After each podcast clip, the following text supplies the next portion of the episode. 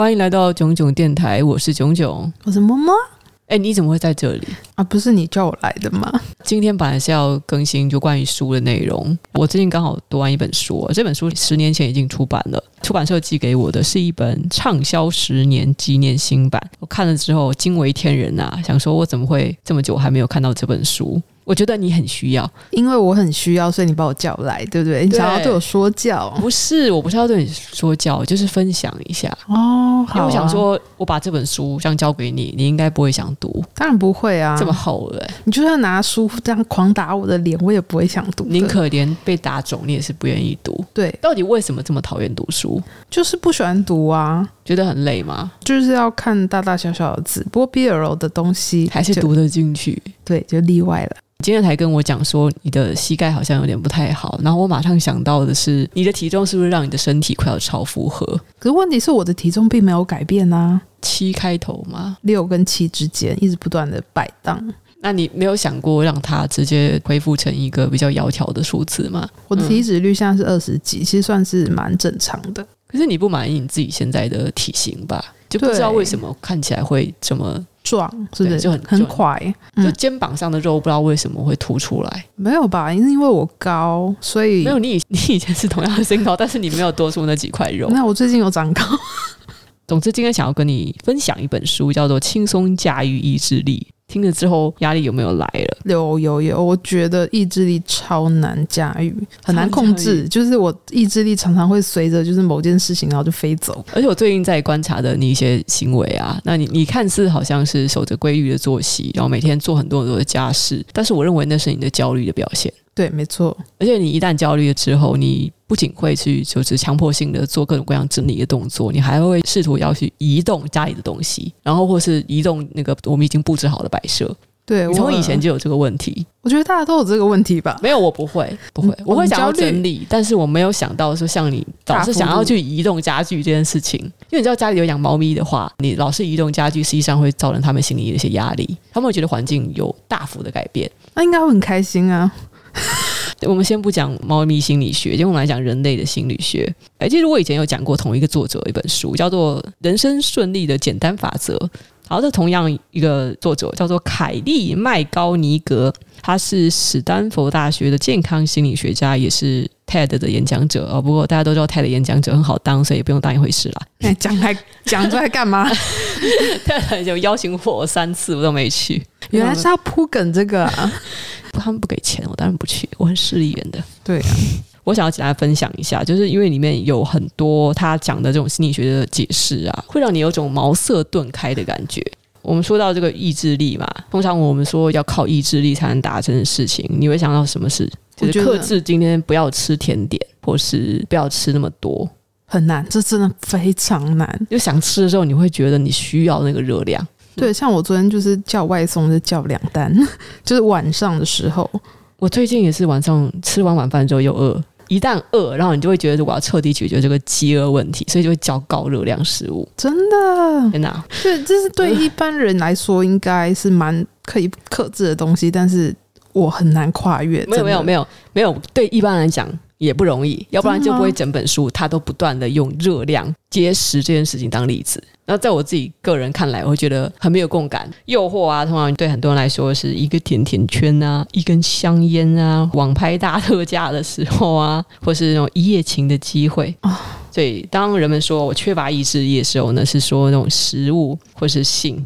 我承认，对，你会臣服于这个渴望，你发现自己难以拒绝。我渴望。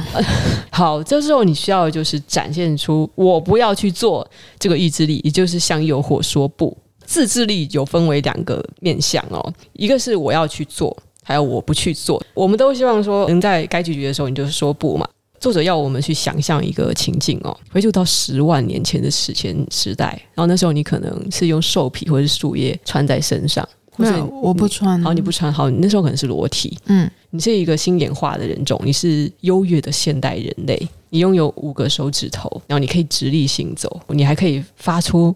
某种声音，然后那是这可能是早期的人类语言，并且你开始懂得用火，而且还又不小心烫到自己，这就是石器时代的你。石器时代的你，生活在人际关系紧密的部落社会中，你必须仰赖别人的力量才能存活。那对你来说，有一件很要紧的事情，就是不能惹毛别人，你不能破坏你的人际关系。你的社群必须要保持顺利运作，你必须要跟别人互助合作、分享资源。所以呢，你不能为所欲为，不能想干嘛就干嘛，就看到别人的东西你喜欢你就把它抢走之类的。然后你也不会看到别人的老公觉得很帅、鸡鸡很大也把它抢走。这样子你做，你可能会被社群驱逐。就是你不能不思考后果就去做。你刚才是沉沉思一下，想说你可能会做这种事情吗？是。天哪！另外一点呢，就是不能惹毛别人，也包括看到对方长得很丑，你不能真的跟对方讲说你很丑，那你可能会被对方扇一巴掌，或者是被被共同抵制。谁叫你说出你自己想说的话？这也是自制力的一环。这其实攸关你的性命，攸关你自己的个人存亡。其实，在石器时代起，人类呢，他们的脑袋已经存在着自制力这种东西，就是为了要让自己存活下来。除了我们的人脑呢，是在很早很早开始，为了要融入群体、互助合作以及维持这种长期的关系呀、我们需要要别人的帮助。早期人类大脑被环境要求下的形成一种压力，所以我们发展出了自制的策略。演化到今天呢，意志力可以说是人类有别于其他动物的一个很大的特征。你的意志力发挥的越好，通常你就可以获得比较高的成就，让你的生活也比较快乐、比较健康，人际关系也比较好，关系维系的时间也比较长，赚的钱也比较多。可是我真的觉得我的人生没有意志力这种东西，你是从来没有都在随波逐流，你在顺着欲望走，对，没有吧？我觉得你还是蛮有意志力，在某部分来讲。没有，我真的没有，我真的没有。我们现在先不要听你的忏悔。刚才我们有说，意志力有分为两个面向，一个是我要去做，还有一个是我不去做。后来，史丹佛大学的神经生物学家，这个名字有点难念，我就不念了。根据他的研究成果呢，人类的这种大脑前额叶皮质区哦，其实是由三个主要区域所构成的，负责执行三件事：一是我要去做，二是我不去做，第三以及是我真正想做。其实是有三种力量。等一下，我们来谈说，当你受到这个诱惑而以为你想做的事情，但是其实那未必是你想做的事情。我脑袋宕机了。我之前记得跟你聊到一本就是很下流的书，反正那时候我们就有谈到一个老先生啊，他因为脑袋出了问题之后，就是他的前额叶皮质受伤，嗯哼，所以导致他的自制力全失。他在医院里面就看到谁，就马上就对他口交了，对，含住人家的，对对，马上就含住人家这样的下体。然后他回家之后还会吃大便、吃尿尿，你还记得这个故事吗？对，就就很恶心嘛。但是那个是悲伤的故事，人的那个自制力完全没有受到压抑的时候。所以你想说，我现在还有自制力，是因为我还没有去吃大便跟尿尿，也得等你的大脑真的受到破坏，我才能确定你到底是不是心中含有这些欲望。哦，对，所以我们不知道。书中其实举了一个没有那么恶心的例子，他是说在一八四八年。有一个叫做盖吉的铁路工人工头，他是一个上班非常认真的人，然后整班工人都很喜欢他，平时性情沉静，得人敬重。但是有一天呢、就在一次那爆破意外中，一根铁棒刺穿他的左脸，然后又穿过他脑中的前额叶皮质区。虽然他幸运的没有死，花了超过两年时间呢，其他的伤才完全的复原了。在此之后，他的大脑内部发现了奇怪的变化。他从那个之后呢，就情绪变得很暴躁，几乎没有办法忍耐任何一点点不顺，任何一点的小事，导致他的人际关系一团糟。这是他发生了意外之后。刚才我们有讲到史前时代的人类啊，脑袋因为这个压力的影响下，他已经有生出了意志力或者自制力。作者有提到一个例子啊，就是说你现在想象一下哦，你是在东非的塞伦盖提大草原上，有一天觉得饿，就你在大草原上要搜寻午餐要吃的东西，这时候你看到一只羚羊刚死去没多久的羚羊被丢在这里，然后呢，你又看到不远处有一只剑齿虎潜伏在一棵树后面。他可能呢是一边品尝着那只羚羊当开胃菜，然后一边又想着他的下一道菜要吃什么。太贪吃了吧？不是，不是，你现在看到的是眼前有羚羊的肉，但是剑齿虎又在不远处。远古时代的祖先呢，他们都面临过像是剑齿虎这样子可怕的野兽强敌，因此一般人是从祖先有承袭一种本能，帮助你在对威胁的时候是做出及时的反应。像是你要战斗、奋力的抵抗，或是拼命的逃跑。这种本能被称为战或逃的压力反应，就是你的心脏会突然加速跳动，然后你会咬紧牙关，你所有的感官都会处于一种高度的警戒状况。发生这种变化呢，是因为大脑和神经系统反正就是一套系统去协调这样的反应。为了确保说你又可以用最快的速度行动，想逃也可以，或是想要去抓住你的猎物也可以，这样子的紧张的状态，方便你充分利用身体的每一份能量。当你看到危险的剑齿虎的时候，你身体实际上是产生了这些反应。首先是眼睛接收到的资讯，先先传送到大脑的杏仁核，你个人的警报系统就启动了。然后这个警报系统是位在大脑的中央位置，侦测说你现在会不会危险啊等等的这种紧急的状况。一旦你真的是确实的遇到危险的话呢，它又会将这个讯息再传到你的身体各处，方便你去逃跑。可是同时，因为你也是看到了羚羊肉，这个可能会。让你饱餐一顿，所以你心里也是在盘算，我要不要去收获那一只羚羊？我想要羚羊跟老虎，不是。杏仁核呢，会将你的注意力和感官都集中在那只剑齿虎，就是危险还有周遭的环境，它就是让你专心应付眼前的威胁，确保当时是没有多余的心念去分散注意力。然后警报系统也会引发你脑中化学物质的复杂变化，它会抑制你前额叶皮质的作用，你当时是不能冲动的。你完全就是进入了战或逃的反应机制，要你更顺从本能而行动。这个时候，让你理性、明智和谨慎的这个前额叶皮质区就进入了休眠模式，确保你不会临阵退缩，或是在逃离危险的时候就会想太多。战或逃的反应呢，是大自然给人类最棒的礼物。这种能力是内建在你的身体跟大脑之间。你在紧急状况之下，你会倾注所有的能量救自己一命，你不会让你身上的能量。被浪费在没有办法帮你度过眼前的这个危机的任何事物上，所以你一旦启动了战或逃的反应呢，你之前呢、还是用来在一些有的没的那个世界上的身体能量，全部都会经过重新导向，包括你的心智能量也会被重新导向到这个时候的警戒状态。战或逃的压力反应就是一种管理能量的本能。哦，那我这方面应该是非常的好。我每次看到蟑螂的时候，你就会全神贯注在那个蟑螂身上，没有办法思考其他事。没有，我就会非常快速的思考说，说打怎么打他，不打他，打他，打他还是要逃逃。但你逃的时候确实是非常的快。对。这就是战或逃的压力反应，在那个时刻，你的能量是被管理的非常好的。我真的真心感觉到自己在这一生当中遇到无数的事件，唯一一件事情会让我非常非常专心，就是蟑螂。好，我们我们感谢蟑螂的贡献。好，那现在我们回到说这个，我们先从大草原上回来，我们现在回到现代，一个风和日丽的天气，阳光耀眼，微风徐来。树上的鸟儿可能正在唱《光年之外》，什么了？我觉得约翰·兰农的歌你应该不喜欢，所以我把它换成了《光年之外》。你唱唱看啊？不会唱。好啊，就是哦、呃，你路过一家蛋糕店，橱窗内摆着一块你这辈子见过的最鲜美可口的草莓 cheese 蛋糕。那个绵密柔滑的蛋糕表面闪耀着糖汁，红红沉沉的亮光。还有精心装饰的草莓切片，使你回想起童年夏日的美好滋味。没有啊，我 童年童年都在吃抓冰啊。哦，好，你还在提醒自己说：“哎，我我现在体重是七字头之前，你的脚步已经不自觉的要准备进入了。”不要偷偷塞进我的体重在里面。你要说是介于六到七之间，好，你也不管自己的体重是介于六到七字开头之间。总之，等你意识到的时候，你已经拉开了门把。准备要进入这家蛋糕店，你知道这时候你的大脑和身体是经历了什么变化吗？有几个反应。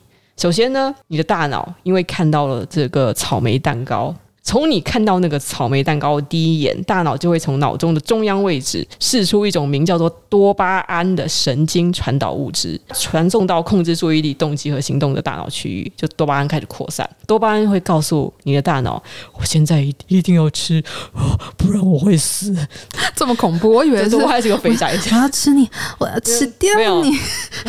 我我我一定要吃。不然会比死还难受，我一定要吃。就大多半是大概这种感觉。你从哪里发展这个神仙？我怎么不知道？然后你就会看一连串的全自动的动作。只要你的脚开始移动，他就走进那家店。我的手伸出来吗？那是谁的手？是我的手拉开门把的吗？哦，真的是我的手。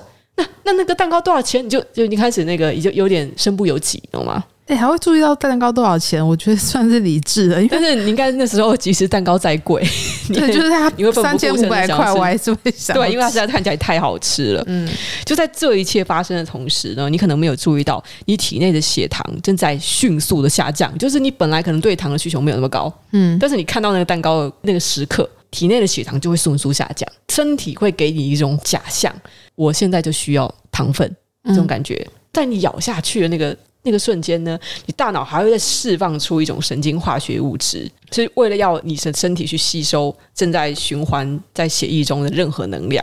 因为我们刚才说那个草莓起司蛋糕，它含有高糖分，还有高脂肪，它吃了会引起血糖升高。身体为了避免起司蛋糕造成血糖过高，引起你中风啊、什么昏迷啊，或者死亡啊，所以呢，它会先降低你目前的血糖量，它算是蛮体贴的。就算是照顾你，所以你在当下你就快要吃那个蛋糕的时候，你可能会觉得你自己的身体有点虚弱，然后就会 你又会加深自己对那块蛋糕的渴望，你的自制力在这时候就会变得特别的软弱。但是再等一下呢，你还记得我们刚才提到那个大草原的情境吧？你的意志力，你的战或逃的这个压力。此时呢，最重要的事情并不是起司蛋糕会刺激你的味蕾所产生的短暂的愉悦，因为你的内心深处知道你自己有更远大的目标，比如说我的体重要降到六字头以下，我要健康，我要幸福，我我不要再变更壮了，我明天不想要我的裤子变紧等等，就是其实还是存有这样子的目标。大家看我，这就是你的意志力本能。我们该怎么办？就是在面对着这个蛋糕的时候，我们应该怎么办？停下来。我们要怎么样去更善用战或逃的反应？那我们就应该需要朋友。什么？你说需要朋友来劝说你吗？对啊，就像没有，我就想要吃东西，对你来讲没有用，你都会羞辱，没有，根本就没有用，你只会吃更多。我们现在来谈谈肯塔基大学的心理学家。我名字很难念，不念了。嘿 嘿，你很烦。他提出像是战或逃的反应一样，有一个叫停下来计划的反应，也是从大脑开始启动的。大脑内的警报系统啊，一直在监测你看到什么、闻到什么、听到什么。大脑内的其他区域啊，它是随时追踪你体内的活动。这种自我监测的系统是散布于大脑的各处。它会将你发挥自制力的前额叶皮质区跟大脑内追踪那些供感觉的区域是连接在一起的。这套系统最重要的职责之一，就是要避免你犯下愚蠢的错误。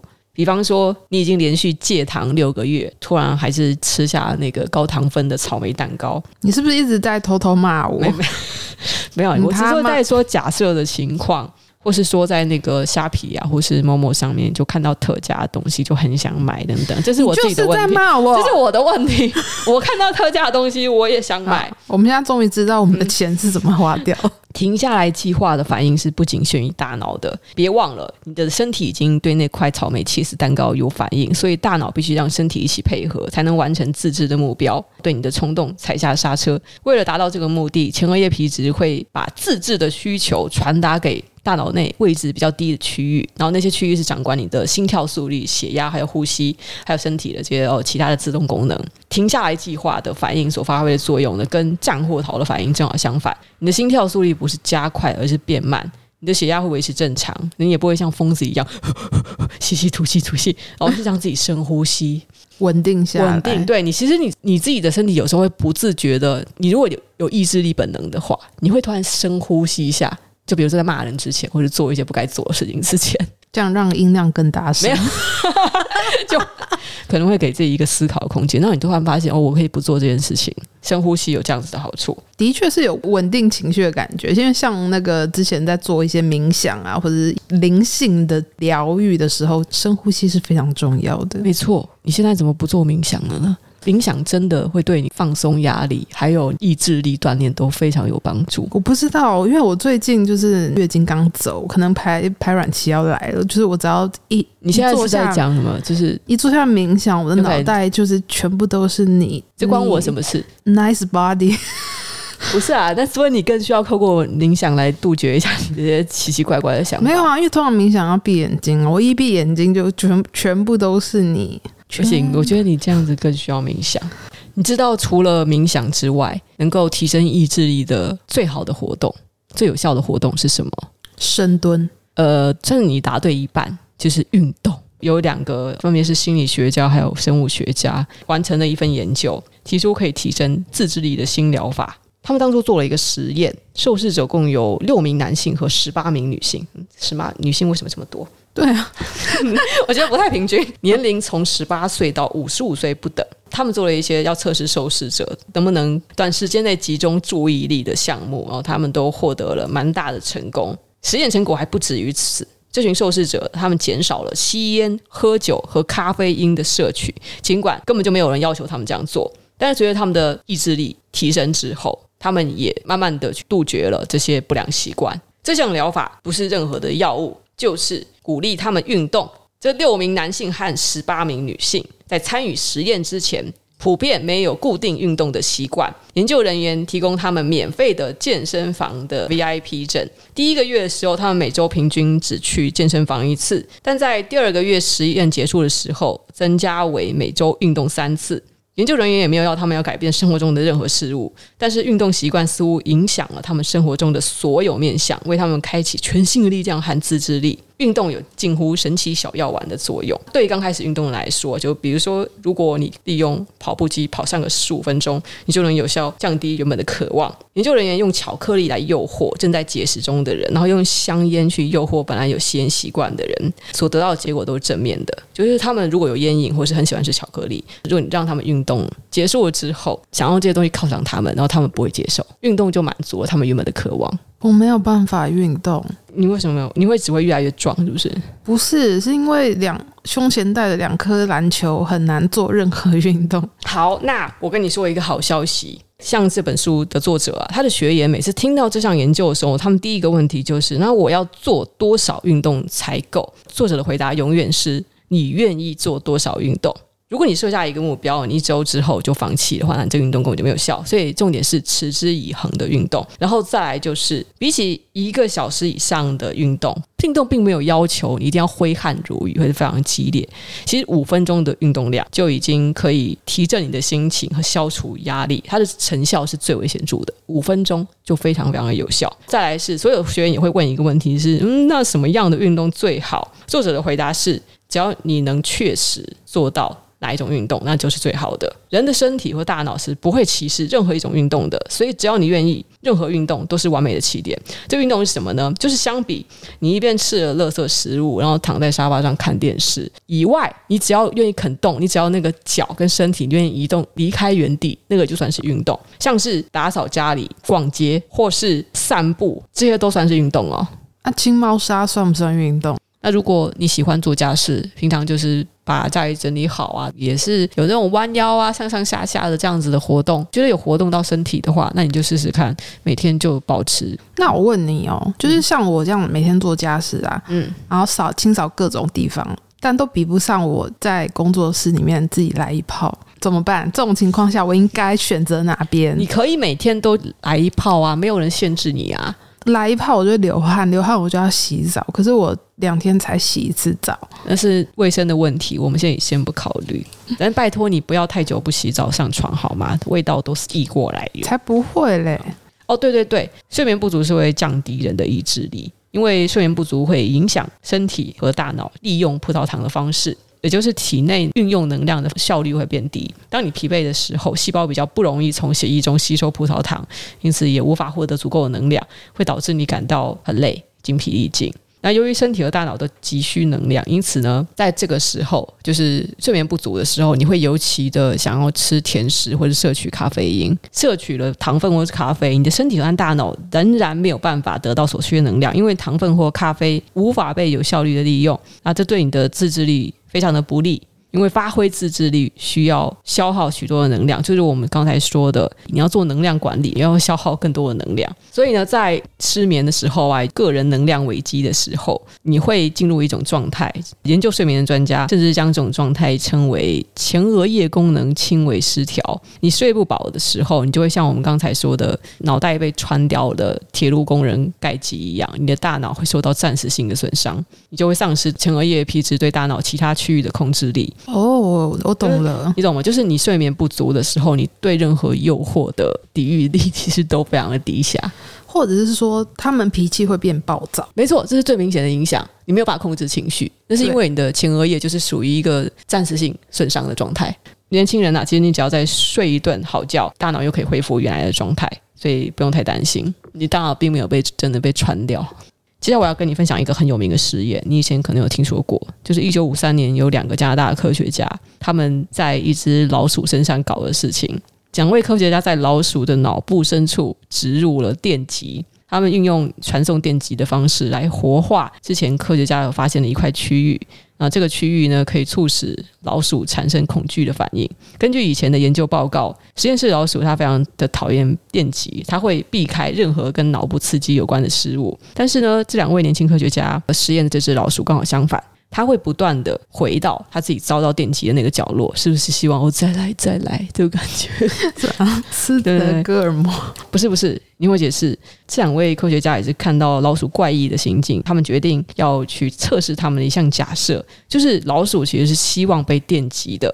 当这只老鼠往右移动一点，并且远离原来的角落，科学家就会给予微弱的电击。然后老鼠很快进入状况，没有几分钟之后，它会移到笼子的另外一个角落，被那个电极牵着走，这样子被科学家所控制，一步一步的移动。两位科学家发现，如果用电极来奖励老鼠，它会愿意往任何一个方向移动。他们就像是操纵控制杆还是打电动一样，那个操控这只老鼠前前后后左左右右。所以老鼠就真的这样子走哦？不是？难道是这只老鼠其实是一个受虐狂吗？不是，其实是科学家误打误撞，他们发现了大脑中有一块未经探索的区域，就是电极植入的这个区域呢，会让老鼠产生一种享受的感觉，因此甘愿被操纵。他是感到了快乐。科学家把他们发现的这块区域称为快乐中枢。所以人类也有。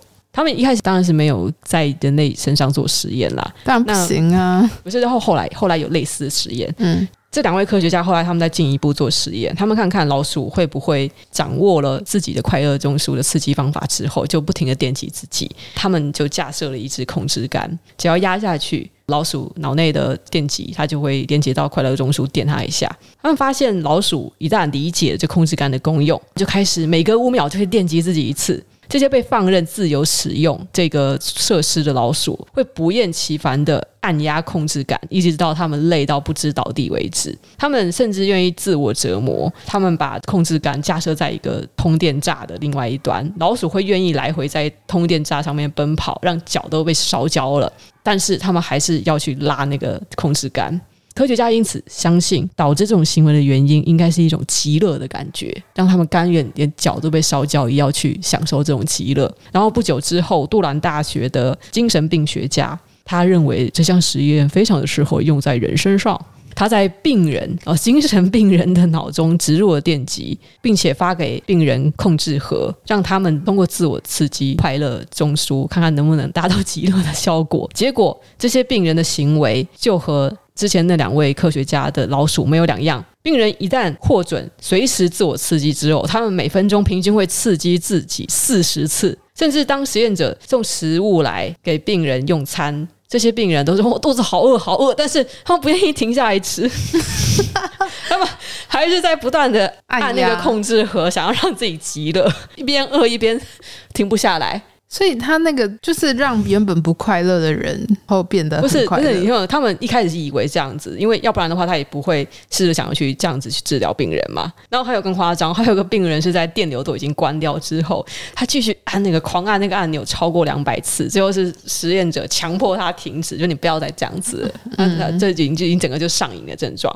无论如何呢，这些结果就让精神科医师他发现，自我刺激大脑是一种可行的治疗技术，可以用在各种的。心理疾病上，他觉得嗯，我可以把电极留在病人的脑中，发给他们小型的自我刺激器，然后挂在腰带上，方便他们随时使用。好了，那个是很久很久以前的事情，我还是觉得实验蛮恐怖的。但说到这里呢，作者也提醒一下，考量到这项研究进行当时的背景，当时的主流的科学典范是行为主义，所以行为主义学家相信，唯一值得测量的是，无论在动物或人身上，就是行为，而测量思想感觉是在浪费时间。所以说，如果你看到精神病者能够因为设备生活上得到改善的话，那就是值得一试的事情。但现在看起来好像伦理上应该不太允许。感觉像像吸毒，嗯、你不觉得吗？对，就是有点像是有些人他会刻意去做那个照胃镜的手术，或者是照大肠镜，他会有进行一种就叫无痛麻醉。他们是喜欢那种感觉，对，就是排除我们有些人可能会喜欢，就是被。进入的感觉之外，关后门之类的嘛，这不违法啊，没差。没有，他们更喜欢那种就是吗啡，然后那就只是喜欢吗啡啊。大部分人应该都可能会吗啡上瘾。好，我们现在回来，这些病人呐，他们都表示电击的感觉真棒，但是他们近乎是持续不间断的自我刺激，同时他们有很大的焦虑哦，他们很怕电流会停止哦。即使他们好像在不断的获得快乐，但是他们从来没有获得真正的满足哦。所以这中间一定是有什么问题。有一个病人他是有猝睡症，他被获准可以带着这个控制盒，用来刺激他植入在脑中的装置，帮助他保持清醒。可是他描述呢，他每进行这个自我刺激的感觉是非常非常的沮丧。尽管他常常有时候是疯狂的按压这个按钮，可是他从来没有获得觉得这种快要降临的满足感。自我刺激其实使他感到焦虑，不是快乐。他的行为看起来比较像是强迫我的举动，而不是一个呈现了正在体验快乐的人。那个时候，两个年轻科学家所发现的，并不是所谓的快乐中枢。像让我们回到现代来，当今神经科学家称这个区域叫做犒赏系统，也被翻译为酬赏系统。他们刺激的这块区域呢，是大脑最原始的动机系统中的一部分。这个系统是发展来推动人类采取行动或是饮食动机，就是我们要做任何事情，觉得我要我要我要做这件事情，主要是因为犒赏系统释放多巴胺，让我们产生要去做这个行动的动机。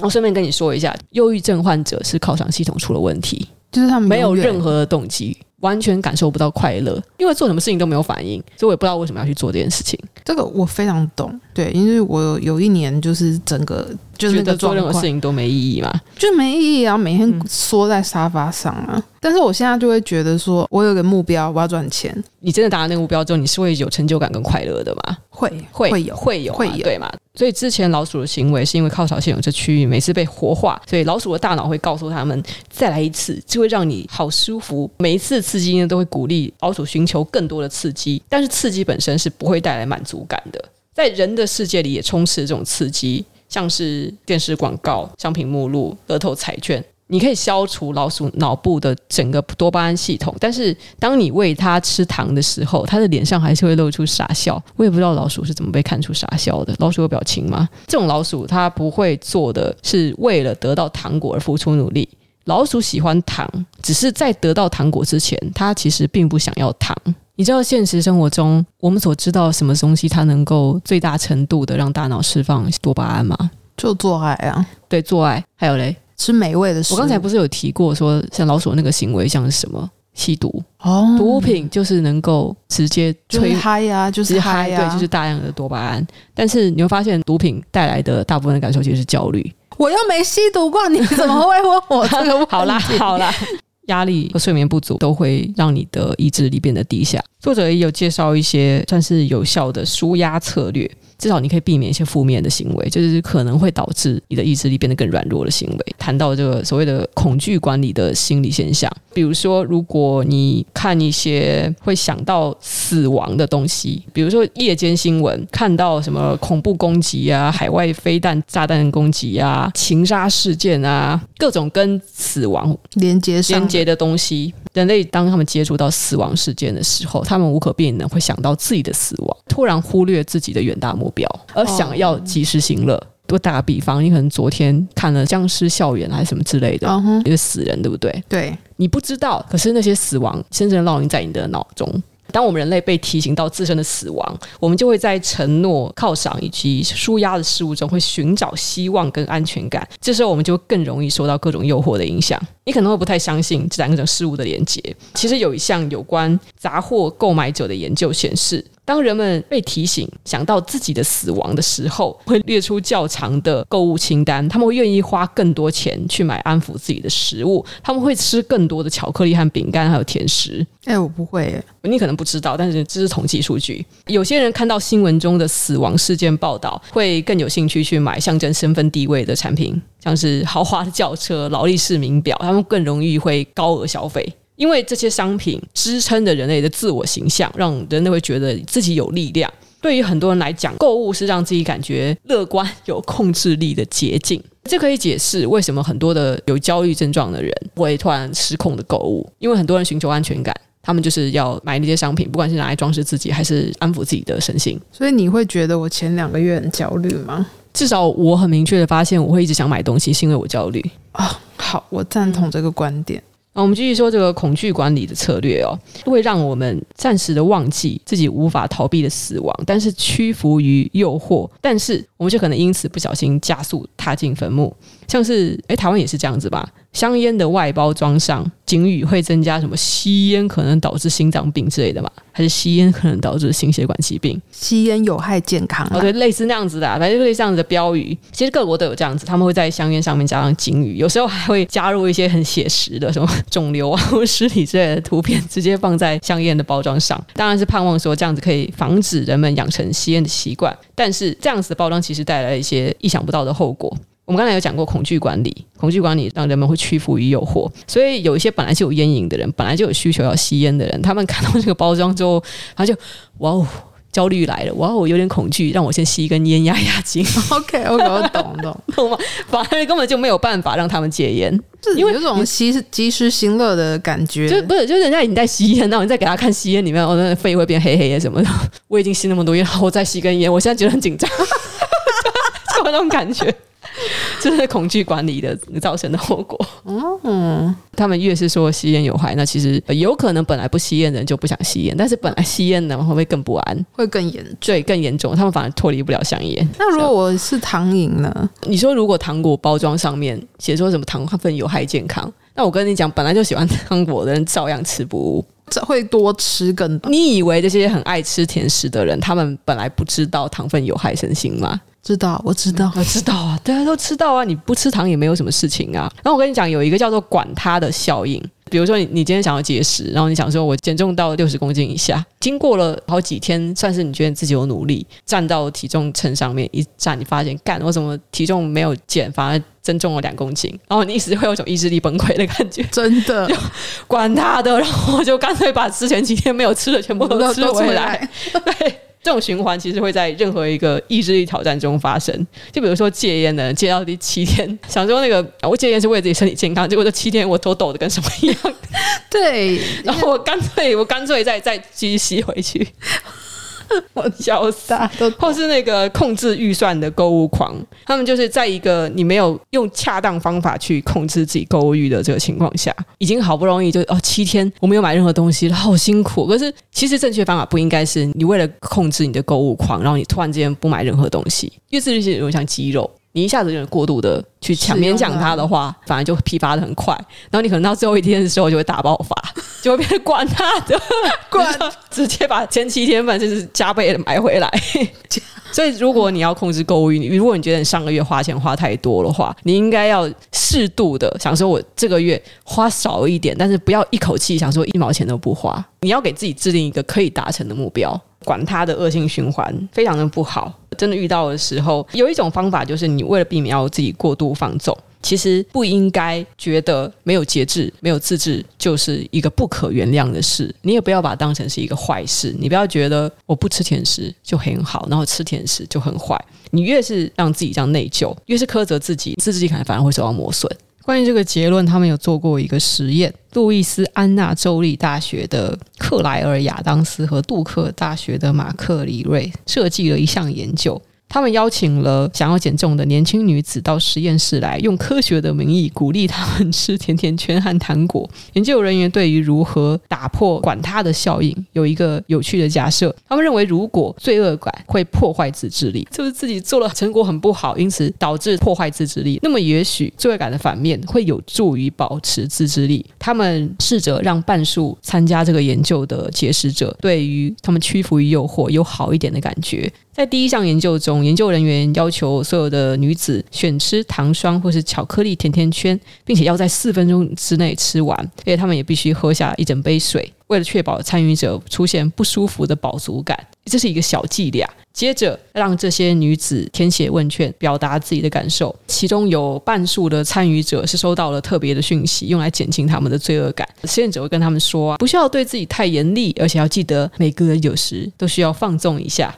至于另外一半的参与者，则是没有收到这份讯息，就是有一半的人被鼓励了，另外一半没有。嗯，接下来呢，他们又给他们的第二项测试，给这些节食者三大碗糖果，他们必须要试吃每种糖果，并且给予评比，而且可以随意吃多少。实验者是假设，如果参与者仍旧是对吃甜甜圈怀有罪恶感，他应该会对自己说：“反正我已经破戒了，我把糖果吃个够什么关系？”然后实验者最后是把糖果碗称重，记录每位参与者吃下的量。